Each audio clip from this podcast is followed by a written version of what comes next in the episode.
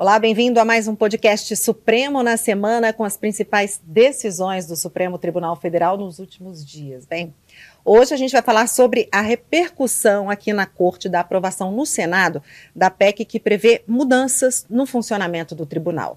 A gente também vai falar sobre o início do julgamento da ação que trata de violência institucional contra a população negra. Eu sou Alessandra Castro, jornalista, editora-chefe do Jornal da Justiça e junto com o Mauro e com a Gisele vou te deixar por dentro de tudo isso e muito mais.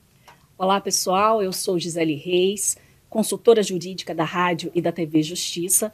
Comigo você vai ver os aspectos jurídicos das decisões do Supremo Tribunal Federal acerca do que foi discutido no plenário do STF e também no plenário virtual e nas turmas do Supremo.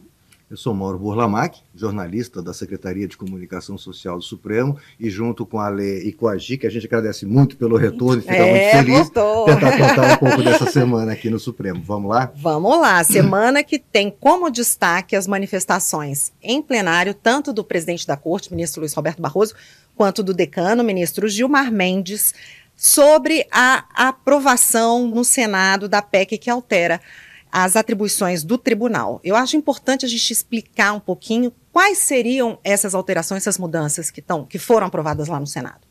É, basicamente o que ficou na, na PEC, no fim das contas, é uma proibição para que ministros tomem decisões individuais que suspendam leis ou atos normativos do presidente da República, presidente do Congresso, do Senado e da Câmara. Né? O que ficou foi isso. Tinha uma questão de pedido de vista, mas isso acabou saindo no, no texto final, mas ficou essa questão. Então, proíbe-se que o ministro, sozinho, numa decisão individual, é, suspenda leis né, desses, desses três poderes aí, do, do, do, presidente da República e dos presidentes do, da Câmara, do Senado e do Congresso. Tá certo. Essa aprovação, então, portanto, foi na quarta-feira à noite, na sessão de quinta, logo na abertura, houve manifestação tanto do ministro Luiz Roberto Barroso, quanto também uh, do decano, como eu falei, ministro Gilmar Mendes. Eles basicamente falaram que essas mudanças são desnecessárias, não é isso? E que não contribuem para a institucionalidade do país. Eu separei, o ministro Barroso principalmente falou bastante, eu separei um trecho que não é pequeno, mas é muito interessante a, a gente ouvir. Começa então com o ministro presidente, depois segue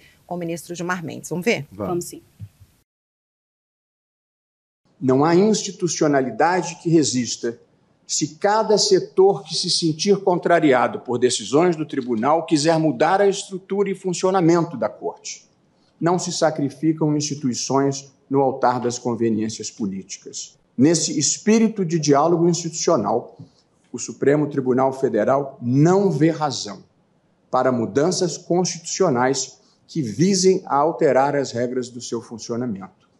Num país que tem demandas importantes e urgentes, que vão do avanço do crime organizado à mudança climática, que impactam a vida de milhões de pessoas, nada sugere que os problemas prioritários do Brasil estejam no Supremo Tribunal Federal. Não há por que alterar o que vem funcionando bem. E cumpre lembrar: em todos os países que recentemente viveram o retrocesso democrático, a erosão das instituições começou por mudanças nas Supremas Cortes. Os antecedentes não são bons. Os processos de responsabilidade dos ministros desta Corte hão de estar submetidos ao crivo judicial garantidor do devido processo legal, impedindo que acusações mambembes turvem a independência judicial. Chega a ser curioso, que sai irônico, que após os bons serviços prestados por essa Suprema Corte no decorrer dos últimos anos, especialmente no curso da pandemia, esta instituição fundamental do Estado de Direito seja o primeiro alvo de alterações casuísticas engendradas no seio do Poder Legislativo, sem qualquer reflexão mais vagoro, vagar, vagarosa e acurada que poderia ter tido a participação da Corte. É isso. É isso. O ministro Alexandre de Moraes, inclusive, também se manifestou Sim. na sessão mais adiante. Uh, ele é presidente do TSE atualmente, né? E quando eu falei ministros, na verdade, a PEC fala em uh, tribunais superiores também, né? Uhum. Não, não, poderem, por decisão individual, uh, suspender leis. Então, o ministro Alexandre também se manifestou e comentou que a Constituição garantiu a independência do Judiciário, proibindo qualquer alteração que desrespeite essa independência e a separação de poderes. essa é, para o ministro Alexandre, a principal garantia do judiciário em defesa da sociedade. Então, também se manifestou aí é, sobre esse tema. E a gente tem que lembrar de uma emenda regimental que foi aprovada ainda sob a presidência da ministra Rosa Weber, né, no ano passado. E essa emenda regimental, ela trouxe aí aspectos é, que tornaram né, mais ágeis a análise das ações no Supremo Tribunal Federal e também privilegiaram as decisões colegiadas. Então, a partir desta emenda, é, há um prazo, inclusive, quando há pedido de vista, o ministro tem até 90 dias para devolver o pedido de vista. Se não houver a devolução, o processo vai seguir para julgamento e os demais ministros vão votar independentemente da apresentação do pedido de vista. Tanto é que, com essa alteração, né, no ano passado, isso deixou de constar nessa proposta de emenda constitucional. Mas nesta mesma emenda também consta a questão de decisões liminares serem levadas né, também dentro do prazo de 90 dias, ou o mais imediato possível, uhum. né, em até 90 dias, à apreciação do plenário. Então, quando decisões cautelares foram tomadas, né, decididas individualmente por ministros do Supremo Tribunal Federal, essas decisões devem ser submetidas ao plenário do STF para que possam ser confirmadas ou não. Uhum e aí termos, portanto, a, a prevalência da colegialidade, que é onde todos os ministros ali no plenário poderão se manifestar sobre o tema. Isso já tem acontecido, inclusive, né, Dia? A gente já. tem visto que as decisões individuais dos ministros têm sido imediatamente levadas para referendo no plenário virtual, uhum. normalmente no virtual, para já respeitar a colegialidade. Isso tem acontecido com muita frequência quando acontecem decisões individuais, quando há necessidade de uma atuação rápida do judiciário, enfim, é. para afastar algum, algum tipo de violação, mas imediatamente tem acontecido isso é. de ir a, a julgamento. Porque o, o, que tem sido demonstrado na PEC é exatamente o fato da decisão de um ministro né, poder suspender a legislação que foi discutida pelo legislativo, passou pelo executivo, mas em razão dessa emenda regimental, isso corrobora ainda mais o, tudo que tem sido trazido pelos ministros, né, e que foi colocado logo na sessão imediatamente após a aprovação no Senado, quanto à desnecessidade né, de se mudar aí a, a, a, atuação do Supremo Tribunal Federal. É isso. Vamos passar então para a parte dos julgamentos, né? Essa semana teve o julgamento sobre a violência institucional da ação, né, que trata de violência institucional contra a população negra. Foram duas sessões, apenas com a leitura do relatório e manifestação das partes. Né? Essa fase concluída. Isso, aquele, aquele, aquela nova forma que o ministro é. né, colocou com a uhum. sugestão de separar o julgamento em duas partes. Né? Primeiro ouvir relatório e, e as sustentações, e aí dar um tempo para que os ministros possam absorver essa informação e levar em consideração os seus votos, e aí mais adiante ele então é, chama uma, uma sessão já para votação. Então, agora a gente teve essa parte inicial uh, com as manifestações, né, com o relatório e com, com as partes. Então, terminar essa. Na próxima semana ele deve ser retomado? Não, não tem prazo para isso. Não tem esse a presidência esse agora convoca vai marcar por uma, é. por uma nova data. Né? É uma ação, na verdade, apresentada, considerada histórica, apresentada por sete partidos políticos que foram, é, que foram na verdade, provocados uhum. por uma, por um, pelo movimento negro, em especial pela coalizão negra por direitos em que se pede a declaração do estado inconstitucional de coisas em relação à população negra. E na ação, eles apresentam aí vários dados demonstrando que a população negra ao longo da história, né, mesmo após a questão da abolição da escravatura, ela tem sempre ocupado os piores índices em qualquer tipo de pesquisa que você venha a ter acesso. Né? Então, dados do IBGE demonstram que são os negros que não têm acesso à educação, uhum. que não têm acesso à saúde, eles que são as pessoas mais é, são os alvos, né, da polícia é, nas, nas atuações policiais. Então, a mira da, da autoridade policial ela acaba tendo cor, né? Essa diferenciação que acontece, essa, essas desigualdades estão intimamente relacionadas à questão da cor da pele. Uhum. E eles trazem essas informações sobre a questão de letalidade policial, falta de acesso a condições mínimas de dignidade para que qualquer pessoa possa viver né, dentro da sociedade. E aí, com base nisso, eles apontam que há uma omissão institucional. Né? O Estado tem sido omisso isso tanto em relação a instituir ações de políticas públicas para é, implementar direitos da população negra. A gente teve aí a questão da política de cotas, mas essa questão sobre o negro no Brasil, ela na verdade demanda uma mudança de consciência, né, da própria sociedade. É claro que já se passaram muitos anos, mas é, eu creio que o tema agora tem sido mais debatido, mas há ainda um longo caminho a percorrer. E é colocado na ação que o Estado exerce um papel importante nesse processo de transformação. Então, nós já tivemos alguns avanços, mas a ação pede para que seja declarado esse estado de coisas inconstitucional, reconhecendo que há um racismo estrutural, estrutural dentro da sociedade uhum. e institucional, ou seja, pelas próprias instituições, não só as instituições públicas, mas também as instituições privadas, no sentido de que é, é o difícil acesso dessas pessoas, inclusive até aos cargos de poder, cargos de decisão, enfim.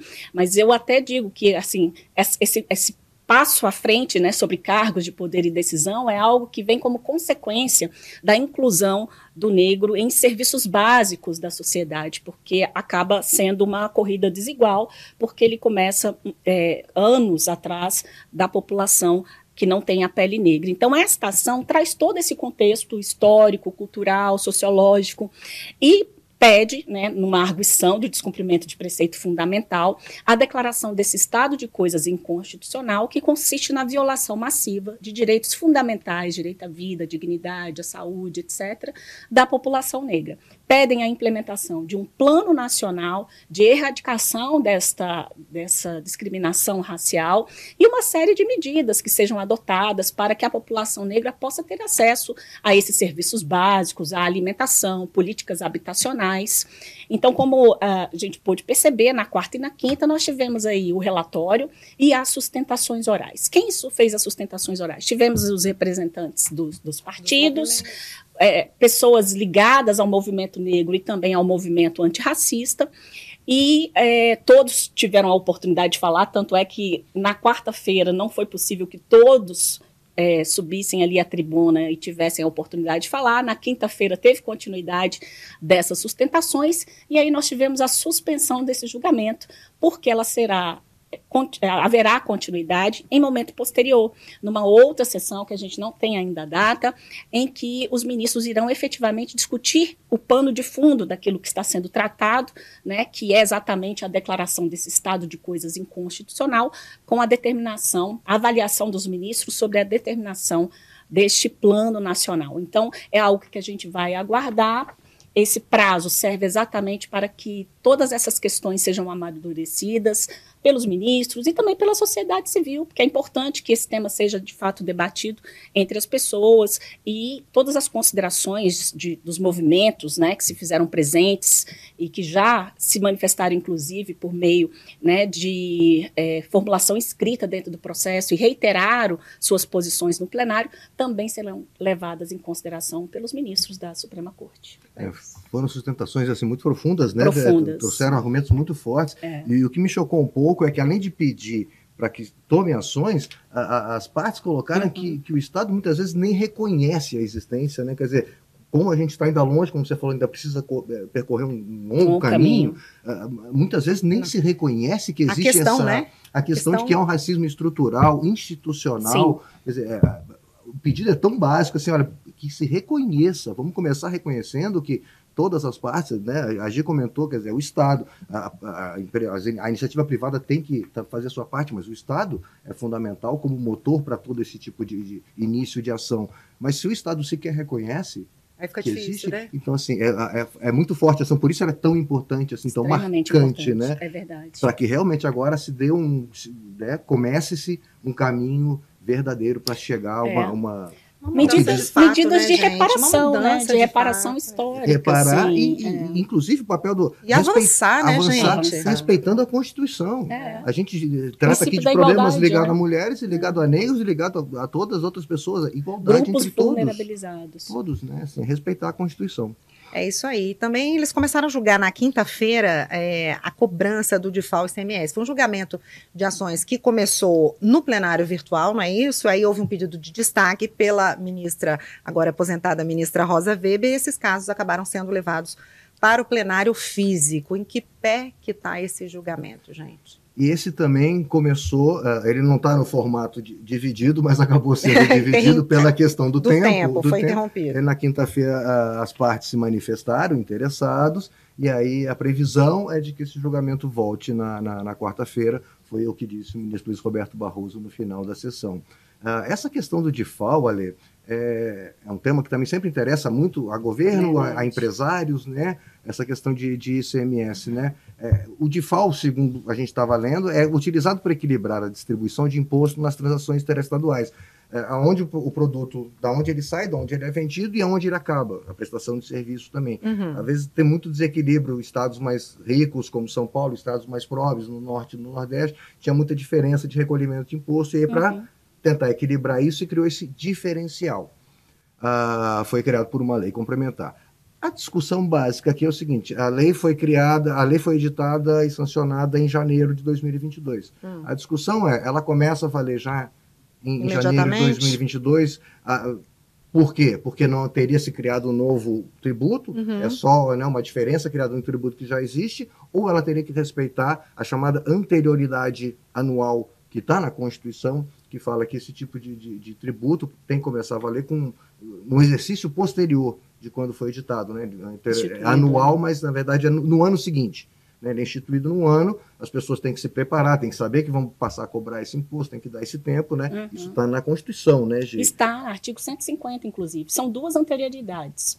O da anterioridade anual e da nonagesimal. Ambas na Constituição. Ambas na Constituição Federal. Lá no artigo 150, salvo engano, é o inciso terceiro.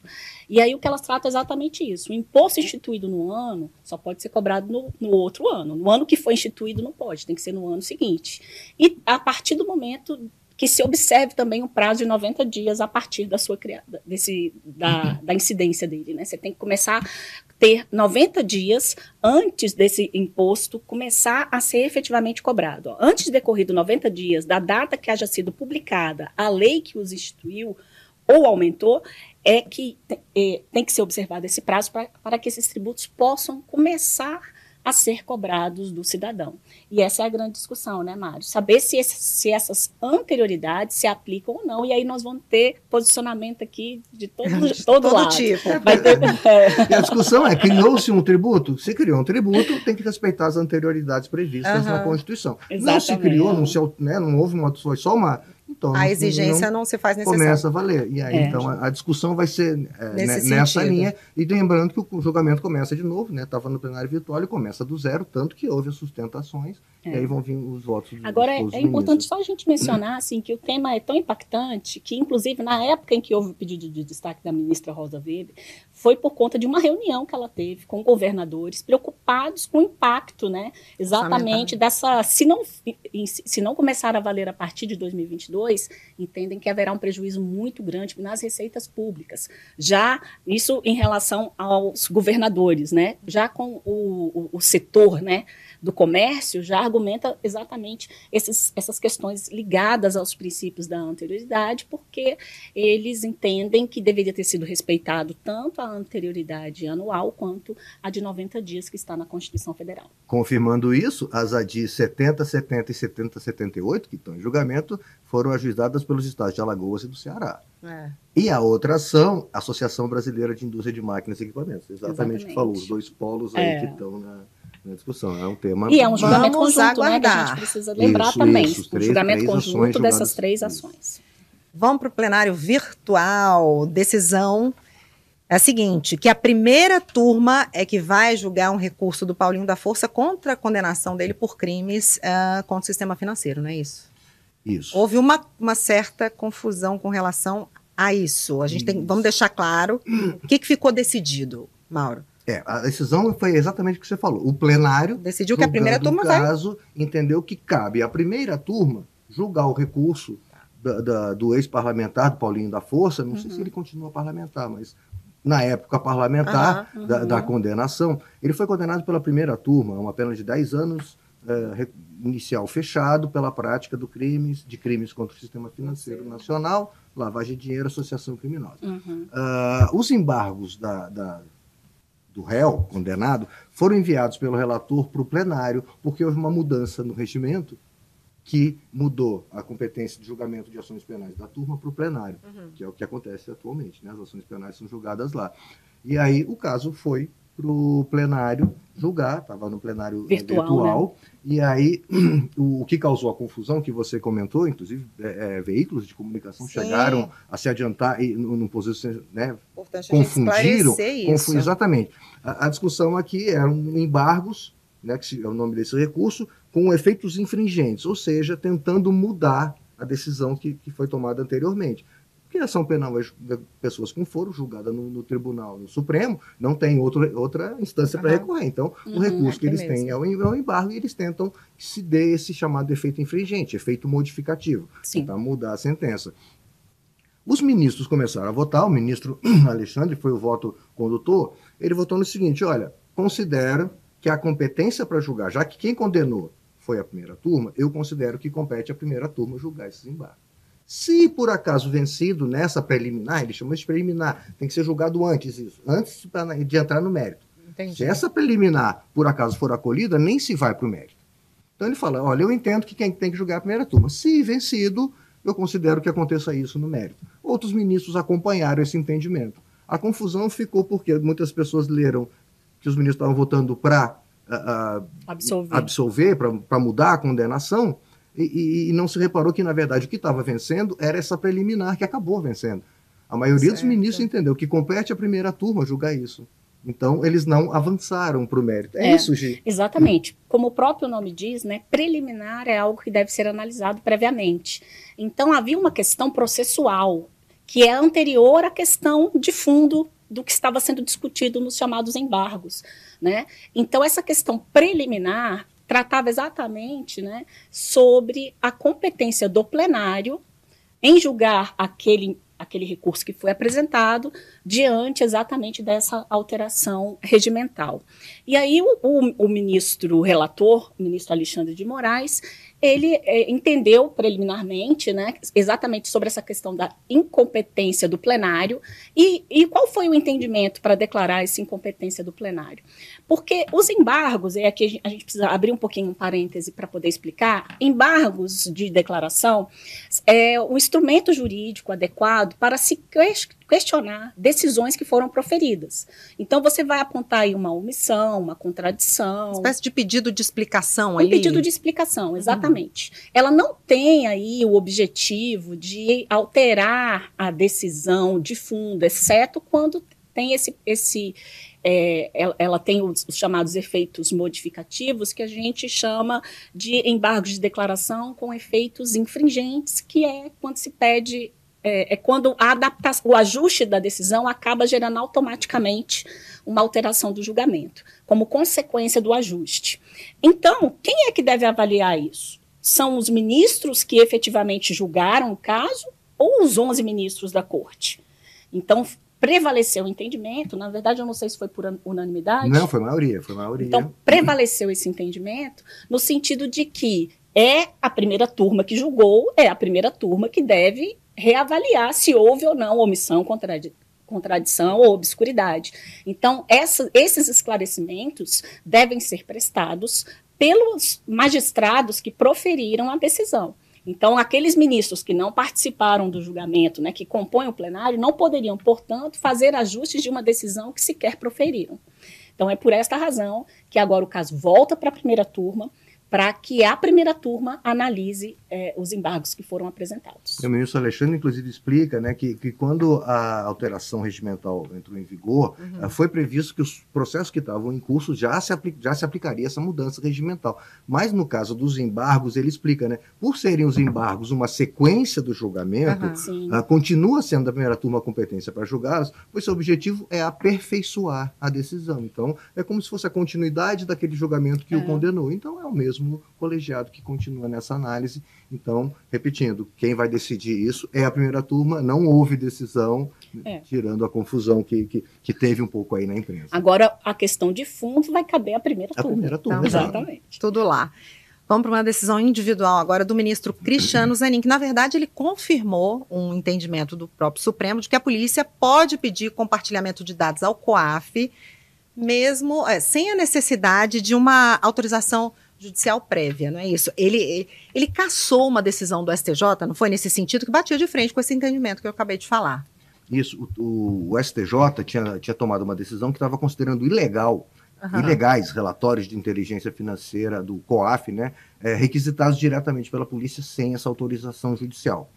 Acontece que o Supremo já tem uma, uma decisão em recursos é, extraordinários Extraordinário. com repercussão Sim. geral, dizendo que é possível, em que casos é possível, mas é possível esse tipo de, é, de, tom, compartilhamento. Né, de compartilhamento de informações sem necessidade da, da, da autorização judicial. E aqui um, um, um, um, importante dessa decisão aqui é porque até estava se veiculando que é, é, muita gente já estava se recorrendo dessa decisão, desse precedente do STJ, para tentar anular processos que estavam em curso. Dizer, oh, o STJ entendeu que é ilegal, então vamos e o Supremo já tem uma decisão contrária. Então, a decisão do STJ era frontalmente contrária. Então, o ministro, na verdade, o que ele pede é: não, olha, volte de novo, volte o caso para o STJ, ele não, né, para tomar uma, uma nova decisão, seguindo o entendimento do Supremo de uhum. que é permitido né, esse compartilhamento de informações sem necessidade de autorização judicial em determinados casos. É isso. É, essa, a reclamação serve exatamente para isso, né? É um instrumento apto a assegurar a autoridade do, de decisões do Supremo Tribunal Federal.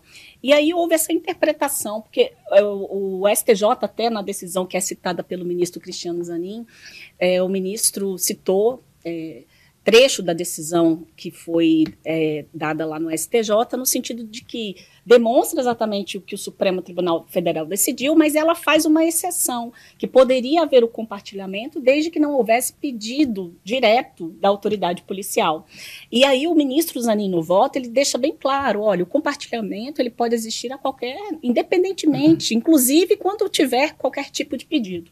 E ele mostra, inclusive, que há tratados internacionais em que o Brasil se compromete, né, no âmbito de instrumentos internacionais que tratam exatamente do combate à lavagem de dinheiro e de implementar políticas, né, que é, facilitem aí a atuação de todas as instituições contra atos de lavagem de dinheiro. Então ele traz essa informação de que essa decisão do STJ a, é, acabou desvirtuando aquilo que foi decidido pelo Supremo e que isso, inclusive, poderia gerar graves consequências para o Brasil no âmbito internacional, além de é, trazer prejuízos efetivos na atuação da Polícia Judiciária e até mesmo no COAF, que é o Conselho de Atividades Financeiras. Então, houve, portanto, essa decisão, deixando bem claro que a decisão do Supremo Tribunal Federal, que permite o compartilhamento né, de dados financeiros entre é, o COAF e autoridades policiais, sem a necessidade de uma autorização judicial, ela é permitida, inclusive quando há um pedido da autoridade policial, não precisa ser apenas um ato espontâneo do COAF. É isso, gente. E, e o que, que vem pela frente aí? Semana que vem, o que, que a gente pode esperar aqui no Supremo? É, na quarta-feira, a previsão é de continuidade desse julgamento que a gente comentou agora há pouco do DIFAL. Né? O ministro certo. Luiz Roberto Barroso disse que seria retomado na, na quarta-feira. Uh, e na quarta-feira, um julgamento também bastante esperado por, por, por, principalmente por jornalistas, de comunicação, está previsto o julgamento, não sabemos se vai dar tempo, né, por, uhum. por, temas importantes na mesma sessão, que discute punição a veículos de comunicação por divulgação de notícias falsas. Uhum. A questão de veículos terem que indenizar por, por danos morais. Né? É. O caso estava no PV e foi suspenso para fixação de tese no, no, no plenário presencial. Isso. Eu cito também um recurso extraordinário com repercussão geral, geral reconhecida, que trata da vedação para ingresso no serviço público de candidato vítima de doença grave. Então, é um tema que também está na pauta da semana que vem. É, a gente começou hoje no PV o julgamento da questão do, da revisão da vida toda, Sim. já está embargos de declaração, né? É uma, uma questão ligada a, a, a, que é a modulação, vamos dizer assim, né? De, de quando se cobrar com, com necessidade de, de, ação judicial ou não. Uh, e aí o julgamento voltou, estava com pedido de vista do ministro Cristiano Zanin, voltou a julgamento, começou hoje no plenário virtual.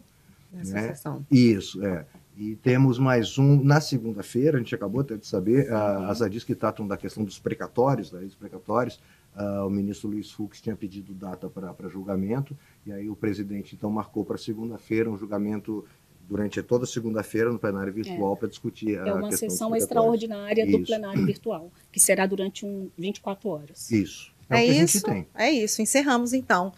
A você, muito obrigada pela sua companhia. Te peço que continue assistindo a gente no canal do STF no YouTube e também no Spotify. Já o áudio está disponível em diversas plataformas, como, por exemplo, na Apple podcasts. Mais uma vez, obrigada. Obrigado pela companhia. Até a próxima. Até a próxima, pessoal.